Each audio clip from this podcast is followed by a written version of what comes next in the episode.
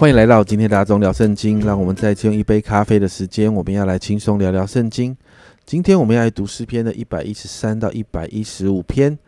诗篇一百一十三篇这一首诗篇是一首赞美诗，一样的，在第一节提到你们要赞美耶和华，那原文就是哈利路亚。诗人在这里邀请神的仆人们要来赞美神的名。接着二到六节，我们就看到诗人赞美神的伟大。诗人提到神的名从今时到永远，从日出之地到日落之处，应当被称颂。也提到这位神超乎万民之上，他的荣耀高过诸天，没有人呢能够像这个神一样伟大。而这样坐在至高之处的这位神，却愿意谦卑自己，然后关心这世上的事情。七到九节就提到，这样伟大的神愿意关心人，特别是那一些贫寒穷乏的人，甚至神关心那一些不孕的妇人，让他们可以生育，把喜乐带给这样的母亲。最后，诗人再一次用哈利路亚来结束这一首诗歌，蛮短的一首诗篇，但是你看到神的伟大。接着，诗篇一百一十四篇，这一首诗篇呢？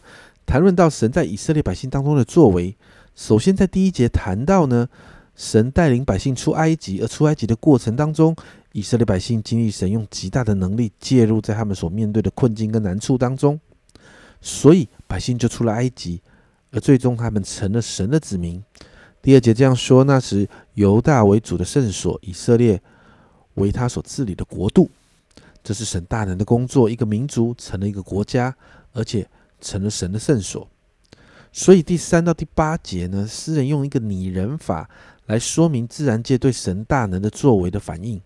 我们就看到提到奔逃、倒流、荣耀、跳舞、震动等等，因为呢，他们见证到神的作为，所以看见神在第八节啊，他们看到神怎么做。你看第八节。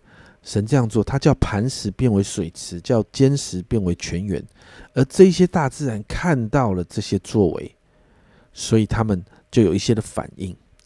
而诗人赞美神，是因为神真是这么伟大的神，是施行奇事，是带领以色列百姓的神，是祝福给以色列百姓的。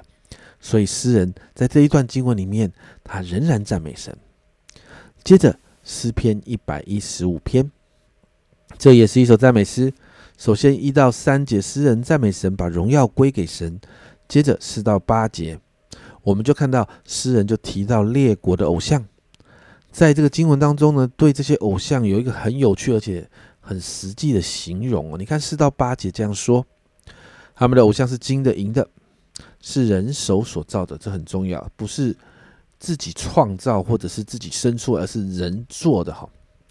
有口却不能言，有眼却不能看，有耳却不能听，有鼻却不能闻，有手却不能摸，有脚却不能走，有喉咙也不能出声。造他的要和他一样，凡靠他的也要如此。诗人就提到，其实这些偶像是假的啦，是人所造的啦。他们不能看，不能听，不能说，不能闻，不能摸，不能走。而最后谈到很重要的。凡依靠这些人手所造的偶像的，也是这样。因为为什么偶像没有能力，所以依靠这些没有能力的，也要陷入一个困境当中。所以九到十一节，诗人就鼓励百姓啊，不要去依靠那些偶像，要依靠神，因为神是我们的帮助和盾牌。而十二到十五节，诗人更是说到神是赐福给百姓的神哦。最后，诗人在十六到十八节，诗人再一次提醒百姓。这个世界是神要预备给人的，但是人要学习赞美神，死人是没有办法赞美神的。